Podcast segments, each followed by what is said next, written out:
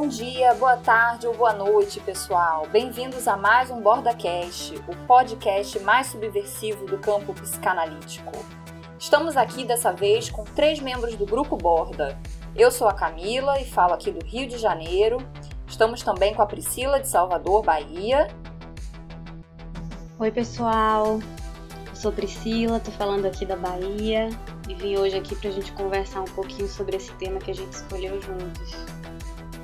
E a gente também está com Pedro, de Tupaciguara, Minas Gerais. Olá pessoal, bom dia, boa tarde, boa noite.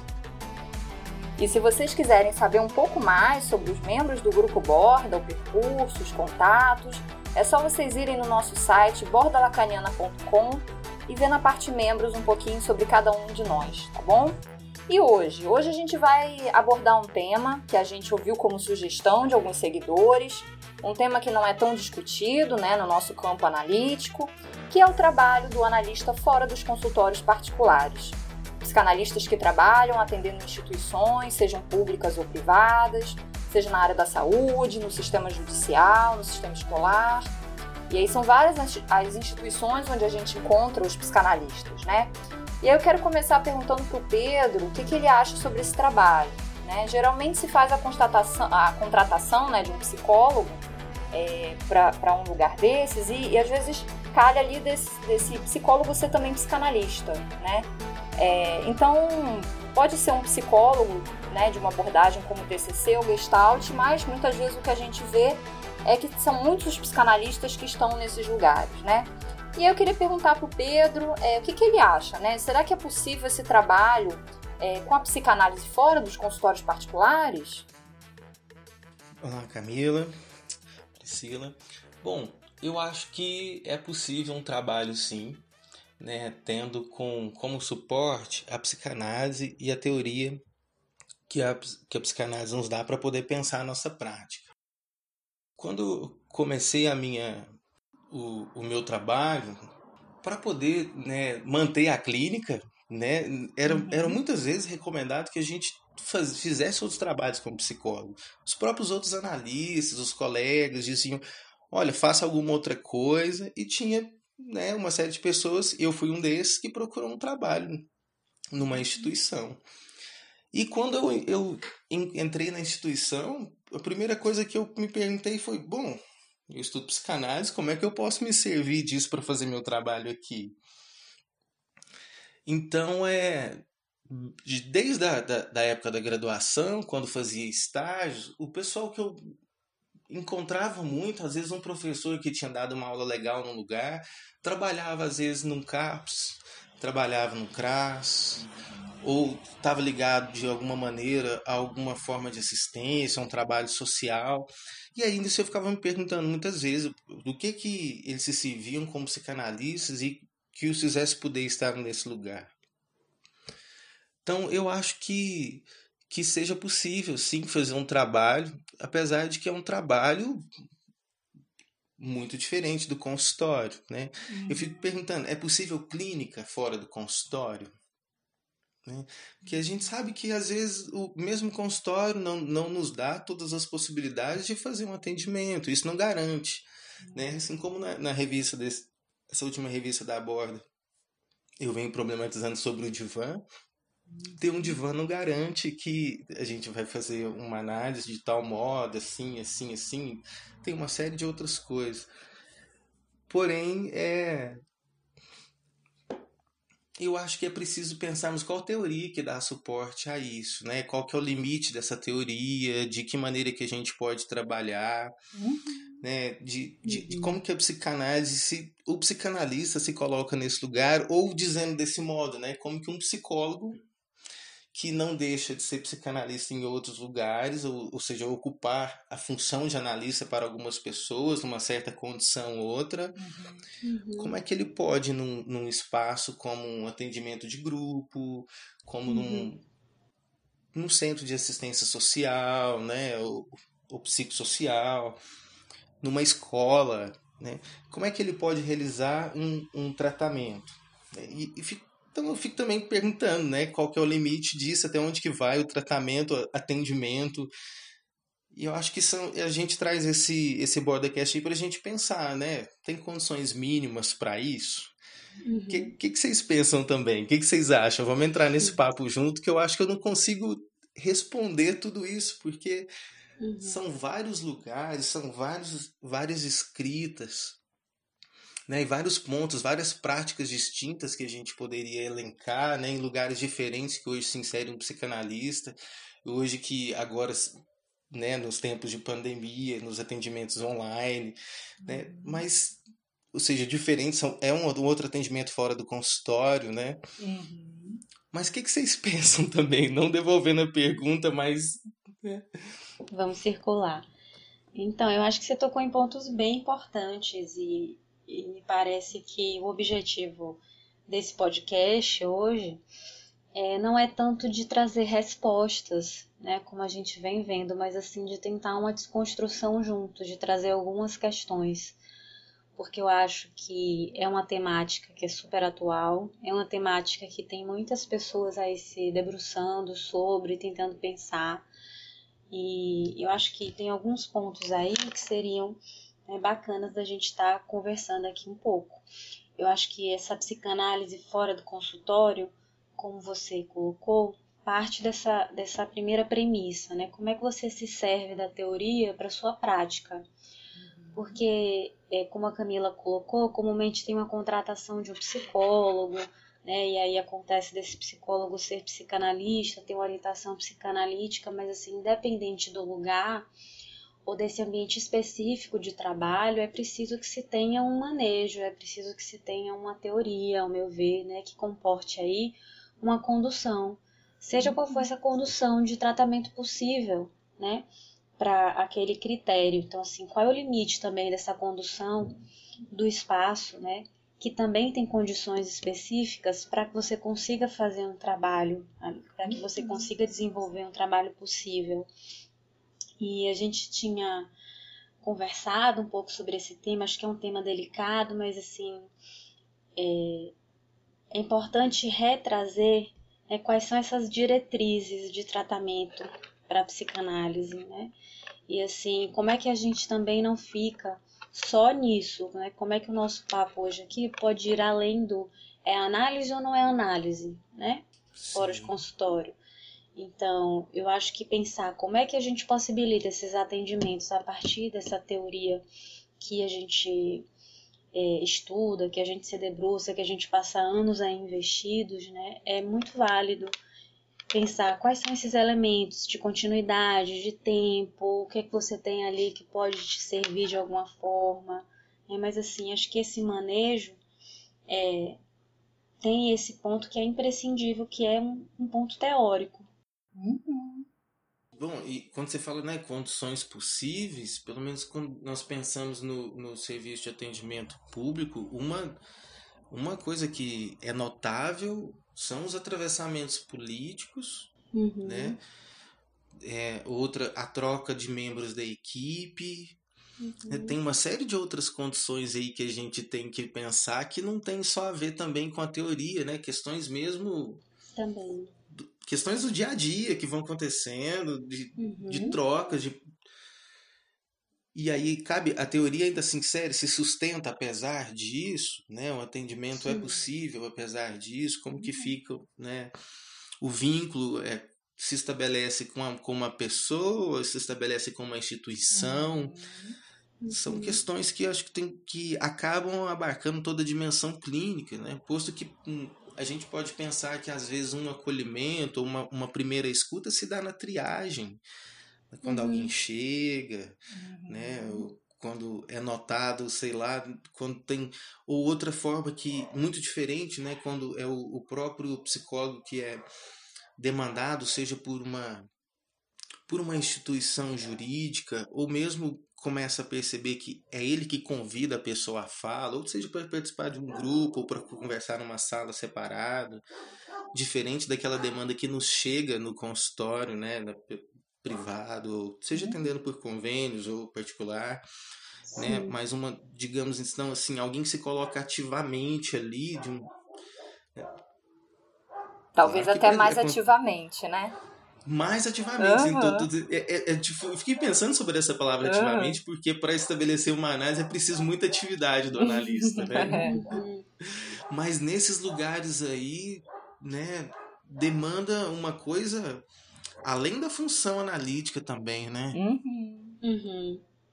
É, são Sim, múltiplos né, atravessamentos que, que uhum. o analista precisa ali tá, tá lidando, né? E, e ao mesmo tempo ele não tem como limpar o campo desses atravessamentos. Né? A gente estava até conversando antes, você falou um pouquinho da questão do divã, também o tempo, o pagamento. E talvez essas não sejam condições mínimas necessárias para o estabelecimento de uma análise. Não é que não sejam artifícios que o analista no consultório particular possa usar, mas talvez ali na, nessas instituições a gente precise de fato pensar outras formas.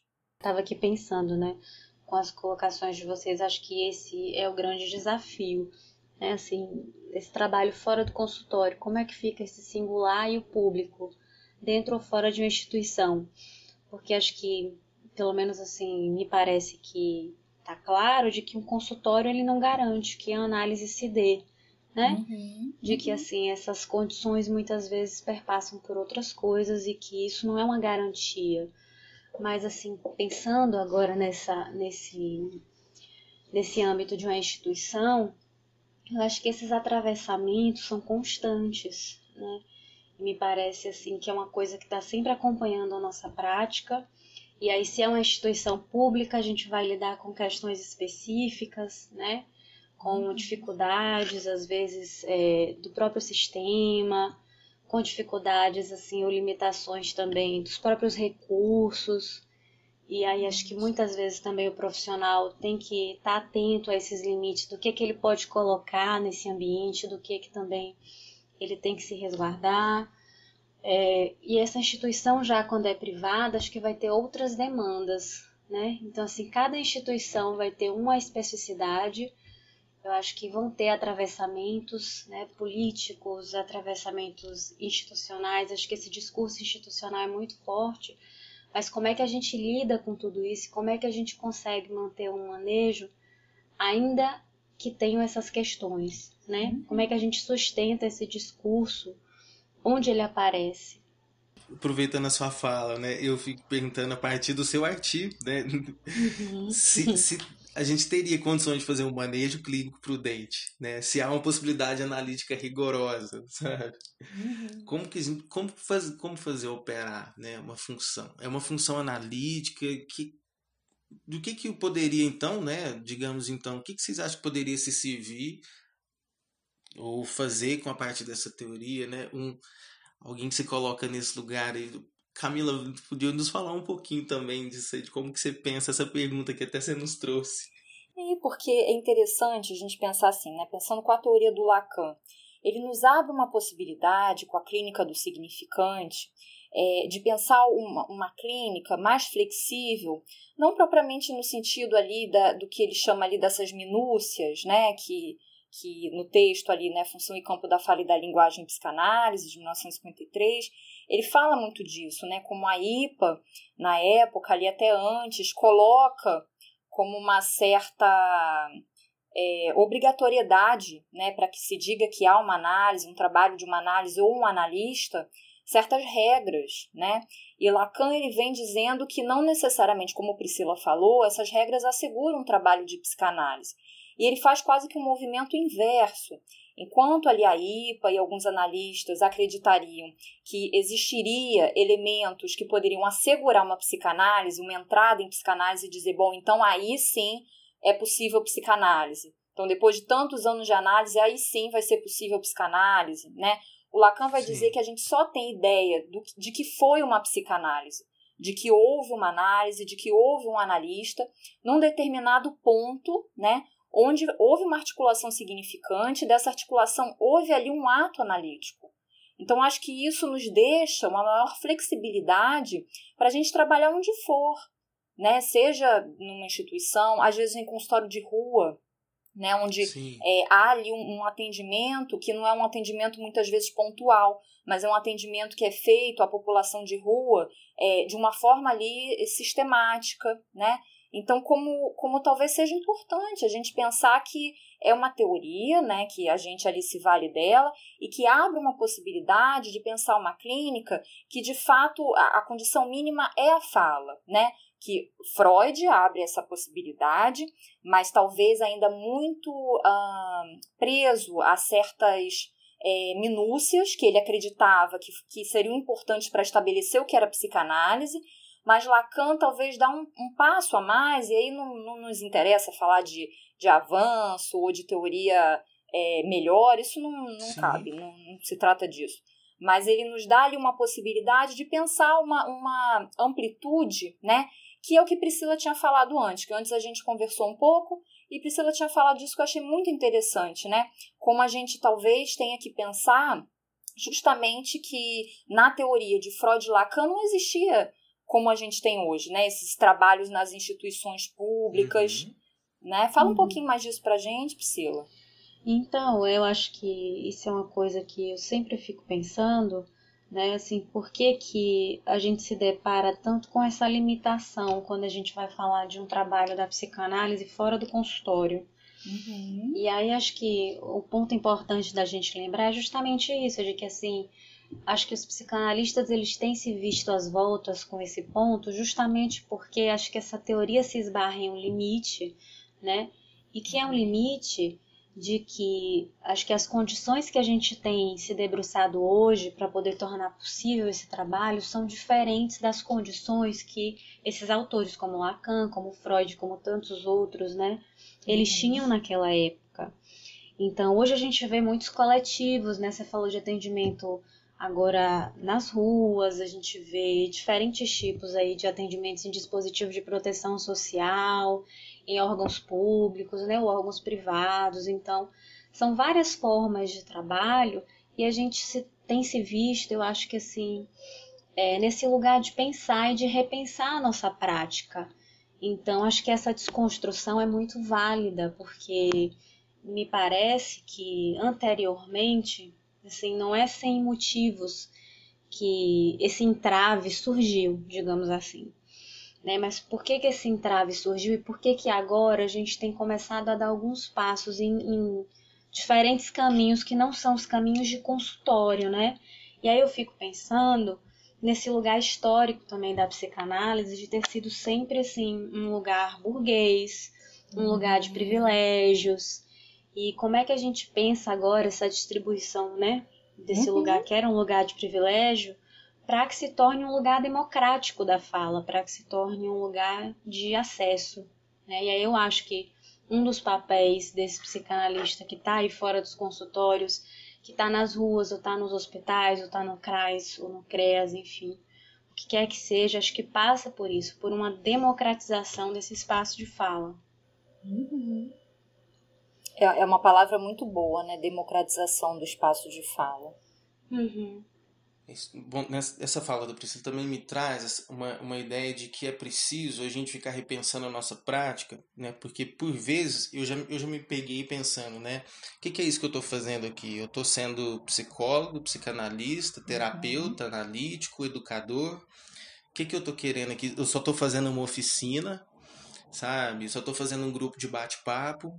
Uhum. É, mas é acho interessante que quando a gente interroga o nosso esse lugar, a gente não, não dá mais para ficar só com a gente tende com isso ou né, é possível, eu acho, com isso, a gente fazer a, a teoria poder não é ficar elástica, não é tentar abarcar tudo, mas talvez até se alterar, né? Talvez a gente tende a desenvolver outra coisa, fazer, ou até dizer mesmo, ó, oh, o limite da nossa prática, o que a gente faz é até aqui, até esse ponto aqui, daqui para frente que fazemos é uma outra coisa. Assim como a gente já trouxe num outro momento, que num consultório a gente não é analista todo, todo o tempo, né? Uhum. Não, não, estamos na, na função de analista o tempo inteiro a Priscila traz uma, uma intervenção que a analista faz no, no artigo dela, né, onde ele estaria ocupando que posição ali. Né? Uhum. Então é, é, é preciso acho que ficar repensando o contexto. Né? Tem um, acho que eu comentei com vocês mais cedo né, sobre uhum. o livro Édipo Africano, que é de um pessoal que vai fazer um trabalho na África lida com intérprete, que lida com uma série de contextos onde eles se veem levando um, um tratamento europeu, né, por um lugar que não, não, segundo eles ali parece que não, não sabiam da possibilidade daquele tratamento. E eles ficam se perguntando que lugar que a gente está ocupando aqui também, né? Então fica um receio dos psicanalistas de ocuparem um lugar também que é de, que volta para o discurso do mestre, de dizer o que é o certo, o que é o errado. Né? Tem um texto do Célio Garcia que é interessante, uma hora vocês também verem, chama Clínica do Social.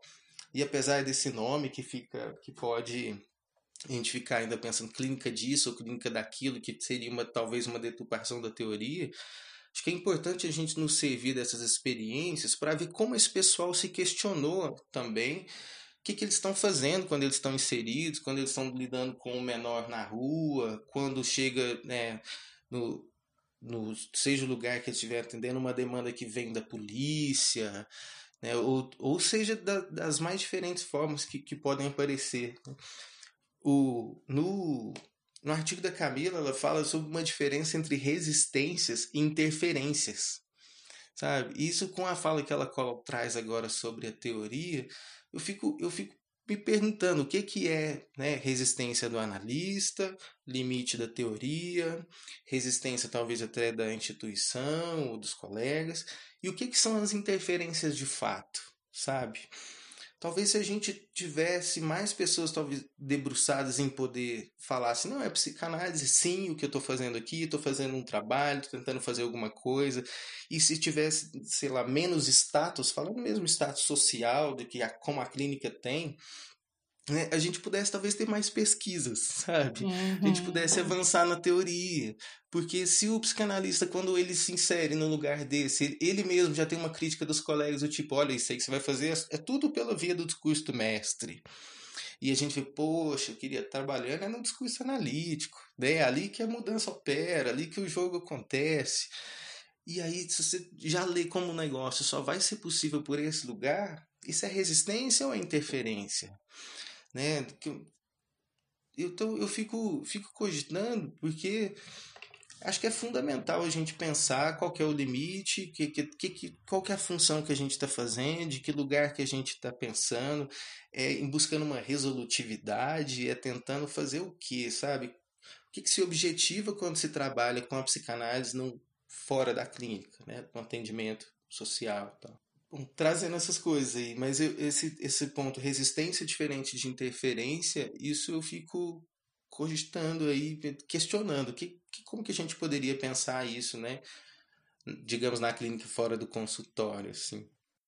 Eu acho muito bacana isso que você traz, e aí lembrando, né, que esses artigos estão lá disponíveis na revista da Borda, número 1, e assim, nesse artigo eu falava sobre o lugar do analista, trazendo algumas questões né, e manejo, porque eu acho que vai tocar justamente nesse ponto de um ponto limite, né, de quando há um analista ou não, de como é que os discursos eles estão operando aí, a partir de uma leitura do seminário 17, do avesso, mas eu gostei muito desse resgate que Pedro faz do artigo da Camila, de falar sobre interferência, resistência, porque é, me parece que volta àquela questão de validar esse discurso que permeia o que está fora desse consultório, né? do que é institucional, do que é social e o que surge ali.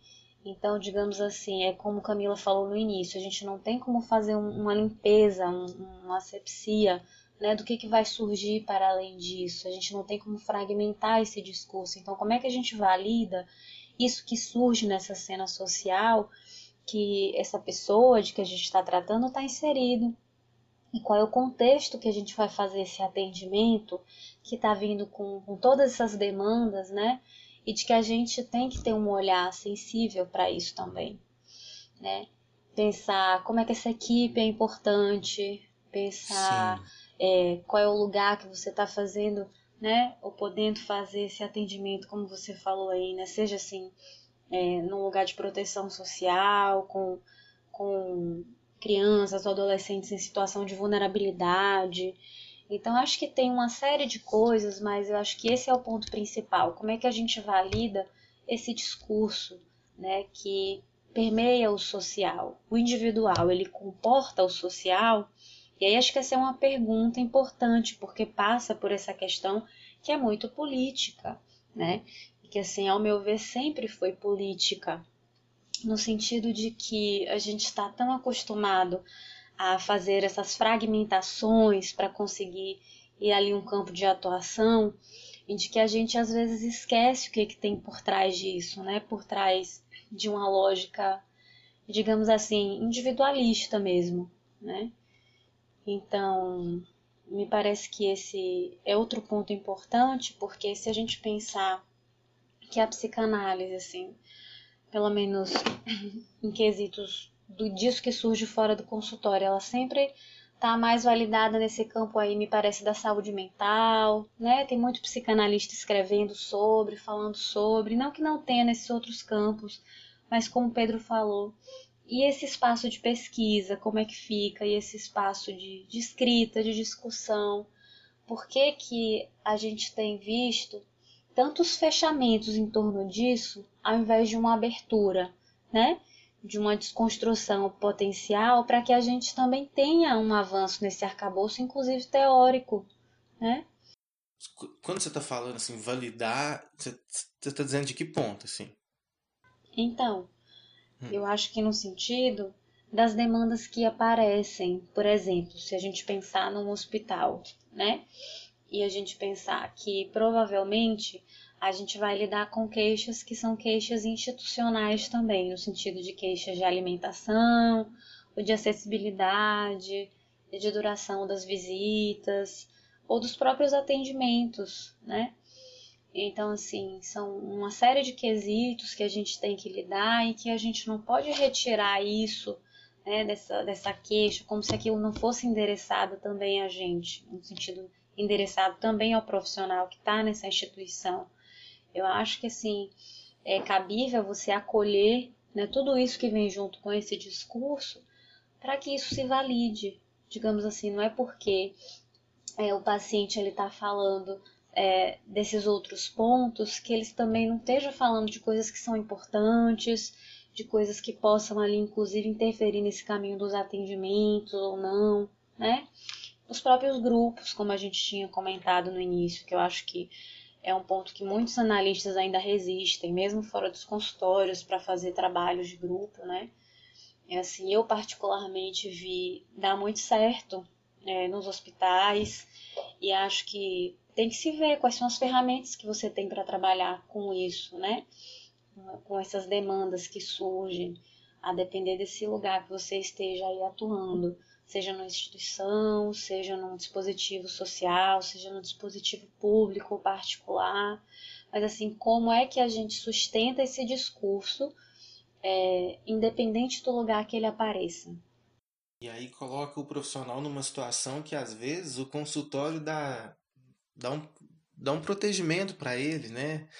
Porque aí o, digamos que no consultório, apesar de ser todo, ter todo um atravessamento das, né, digamos, tanto das resistências quanto das, das interferências, assim, uhum. é, é um ambiente que não, não, é, não, acontece tanta coisa quanto acontece no ambiente público, onde a pessoa pode ir lá no momento que não é o, o horário de atendimento, né, tem uma série de outras questões que podem, de, de lugares que o, o psicólogo é colocado, o psicanalista, que ele não que ele não está esperando, que está totalmente fora, né, do, do, uhum. do previsto, assim, né? uhum. né?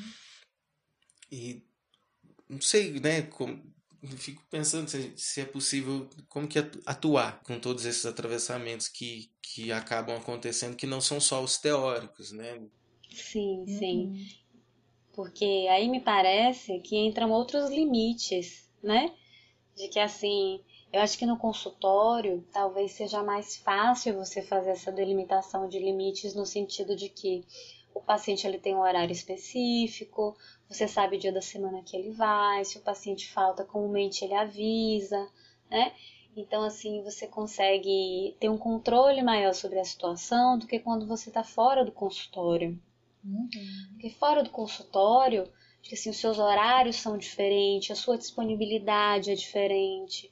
Até como você falou, né? De repente um paciente pode chegar é, em um horário que te surpreenda e você vai fazer esse atendimento, né? Então, acho que assim, tem é, uma série de limites que a gente lida que é muito diferente do que da forma como a gente lida dentro do consultório. Acho que essa disponibilidade quando você está atuando fora disso, a sua disponibilidade me parece que tem que ser ainda maior. E talvez dê uma ilusão, né, dentro do consultório particular, de que quem de, o, o atendimento, né, o tratamento é de um caso, mas o caso é aquele que está na nossa frente. Né? O uhum. caso diz respeito àquela pessoa sentada na nossa frente. Então, por exemplo, se um colega que é, é psiquiatra, né, nos enviou o caso, nos fala um pouco do caso, isso é como se estivesse fora do caso. E, e, o que o Lacan propõe, né, com a noção de inconsciente como discurso do, do grande outro, é justamente que a gente possa ver o caso não de uma forma individualizada, né, é, mas o particular do caso também faz referência ali a esses discursos que estão sendo reproduzidos ali também, no sentido reproduzir nem é uma palavra boa, porque o discurso de fato é o que se produz dentro de uma análise, né? Então, quando a pessoa fala ali, é, por exemplo, desse psiquiatra para o analista, ou fala da, da família, ou fala ali de outras pessoas, até que esse analista pode né, conhecer no dia a dia dele, enfim, isso ali também é, é, faz parte do caso, né? Então, talvez fora do consultório, nos atendimentos em instituições, isso fique mais evidente, né? Como a gente não tem como limpar o caso de todos esses atravessamentos que fazem parte do caso. A equipe, as pessoas que atendem, as pessoas às vezes que nem atendem, mas que estão ali no dia a dia, né, de uma instituição, é, por exemplo, o porteiro, ou, ou se tem um guarda ali também, que fazem parte, né? Todas são, são é, como se fossem personagens que, que aparecem nesse discurso, mas que a gente não toma como personagem, né? A gente toma como significante mesmo. Então, talvez fique mais radical né, essa diferença ali do consultório para fora do consultório.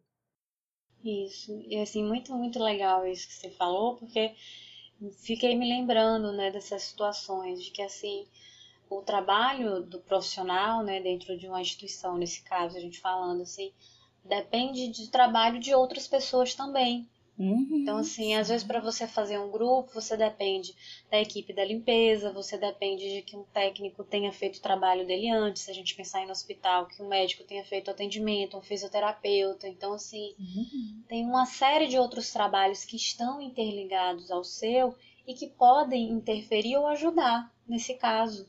Né? Uhum. Que, assim, você trabalha com coletivo, então me parece que a diferença sutil que aparece vai muito nesse ponto, né? Começo a perceber que a equipe, quando se fala em equipe interdisciplinar, alguma coisa assim, não vai incluir então só os profissionais, digamos, da saúde, né? Psicólogos, enfermeiros ou as assistentes sociais, né? Que são os que geralmente passam muito uhum. pelos CAPs, CRAS, essas instituições assim. Mas é como a moça o, o rapaz que está na limpeza, que está na recepção, que está. Ah, e acho que é preciso ter, ter abertura, acho que o profissional, para poder ler isso, né? De, de, e de que às vezes ele vai ter um parceiro de trabalho que é a, a moça da limpeza, que é com quem alguém chega e conversa, né? E às vezes é conversando com ela ali que você pode ou ler alguma coisa numa instituição e até direcionar, falar com ela, né? Olha, talvez convide ele, você, né? Convide ele para vir para um grupo ou para entrar na sala, coisa, né? Tem, então é um profissional que tem que ficar muito tentando ler muita coisa, né? E ao mesmo tempo, acho que esse tentando ler é um risco, porque tu pode cair numa, numa ideia de ficar etiquetando as pessoas, de cair num psicologismo, né? Ainda é, é um trabalho muito delicado uhum. para não, não cair no lugar do, do educador, do reformador social. Sim, daquele que tem a verdade, né? Sim, sobre a equipe, né? Ou sobre o, as pessoas que chegam. Sim, que assim, porque, porque você é psicólogo ou psicanalista, você está em um lugar melhor, ou mais válido que os outros profissionais. Eu acho que esse é um grande risco, né? Sim. De achar assim que só o seu trabalho tem uma coisa melhor para se oferecer do que o trabalho das outras pessoas que estão ali, que valem tanto quanto no cotidiano, né? Tanto quanto seu. Um risco que a gente cai no, no consultório mesmo, a Camila cita no artigo dela, eu estou muito pensando, na, eu fiquei lendo os artigos de nós três, assim, pensando numa conversa que eles fazem, me parece que eles propõem uma maneira de pensar uma teoria, talvez até para a clínica fora do consultório, mas é, a Camila traz sobre isso né, uma ideia que uh, os psicanalistas têm por vezes de que a psicanálise vai uma pessoa tem que resolver alguma coisa pela via do discurso, né? Se ela precisar de, uma, de um medicamento ou de uma cirurgia, sei lá, por exemplo, uma cirurgia bariátrica, ocorreu porque não pôde resolver isso pela via do discurso. E não é muito bem por aí, né? Eu acho que isso volta a gente repensar qual que é o limite do, do digamos agora então, né, de alguém, de um profissional, de aquele que eu, como lá que eu falo em algum momento, daquele que faz um job, porque o psicanalista também faz um job, né? Uhum. Qual que é o limite dele nesse nesse lugar aí, até onde que vai, com o que que ele pode fazer. É isso que eu fico muito mais questionando, sabe? É isso que, que é o complicado de, de gravar um, um podcast com esse tema, porque são, são vários atravessamentos e a gente fica com muito receio de afirmar alguma coisa sobre isso e não ser muito bem isso que a gente queria ter feito, né? Então, mas eu acho que aí tem um ponto importante, né, do, do que é o, um pouco do movimento, que pelo menos a forma como eu percebo do que a gente está fazendo aqui, que é uma desconstrução mesmo, né? E assim, eu não sei se de imediato, para a gente fazer essa desconstrução, a gente tem que ter as respostas de antemão para isso, porque a gente está levantando uma série de perguntas que talvez sejam perguntas importantes e que até a pressa, né, assim, de ter essa certeza, às vezes pode atrapalhar um pouco. E aí, é, acho que outra coisa também que a gente pode pensar é a forma também como essa coisa do tempo aparece, da resolutividade do caso, aparece em um consultório e como aparece, por exemplo, em uma instituição, né?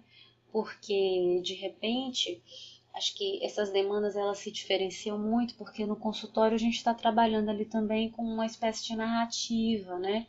E dentro de uma instituição, como você falou aí, o exemplo do artigo da Camila, né? Pode surgir uma cirurgia, pode surgir outra coisa. Então, assim, a gente está lidando com uma série de intercorrências que são intercorrências que estão acontecendo ali, naquele momento.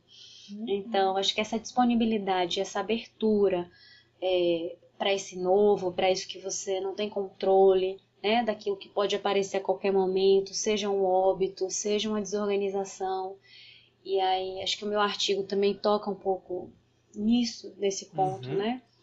De assim, de como é que você pode ter uma flexibilidade para fazer o teu trabalho e também ter um aporte teórico que te dê uma certa tranquilidade em relação a isso, para fazer uma leitura do caso, né? Porque eu acho que essa leitura do caso é, muda de acordo com, com essas situações que a gente está trazendo aqui, né? Sim, e, e o que, que vocês acham da gente fazer algumas considerações finais?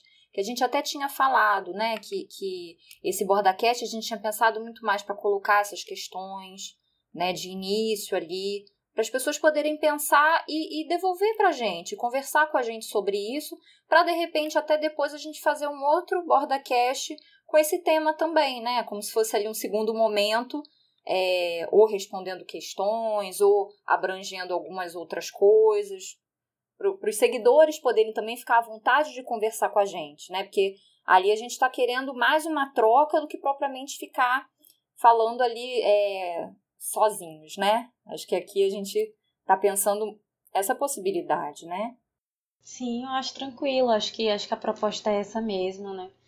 E assim, eu acho bacana que as pessoas, é, acho que que tenha escutado alguma coisa, algum ponto que tenha remetido ao próprio trabalho, porque eu acho que isso pode surgir, né? Que tenham essa abertura de vídeo, conversar com a gente, de trocar essas experiências, mas é, me parece assim de que o que a gente está colocando hoje, né, parte desse ponto de uma desconstrução, de uma sustentação é, desse discurso que é coletivo, dessa democratização, como eu disse, do espaço de fala, né? Dos trabalhos que são possíveis e acho que não ficar tão engessado em relação à nossa prática, né? Me parece que esses são alguns pontos importantes do que a gente está trazendo hoje. Eu também acho. E, e, acho tão importante essa abertura, mas é importante ter uma abertura também crítica, né? Porque uhum. a gente tem pouco material né? Não temos pouco material, é bobeira falar que temos pouco, mas talvez tenhamos pouco material com rigor teórico que vai dizendo como que poderia ser a nossa prática fora do consultório. Então acho que é preciso um leitor crítico no sentido de estar aberto a ler os materiais diversos, uhum. mas nem por isso concordar com as práticas diversas. Tentar ver muito mais qual, de qual que teoria se serve uma coisa ou outra, né? Porque me parece que se a gente ficar só com o pode ou não pode porque alguém faz ou fizeram em algum lugar, a gente vai voltar a cair por umas regras que uhum. tendem a fechar.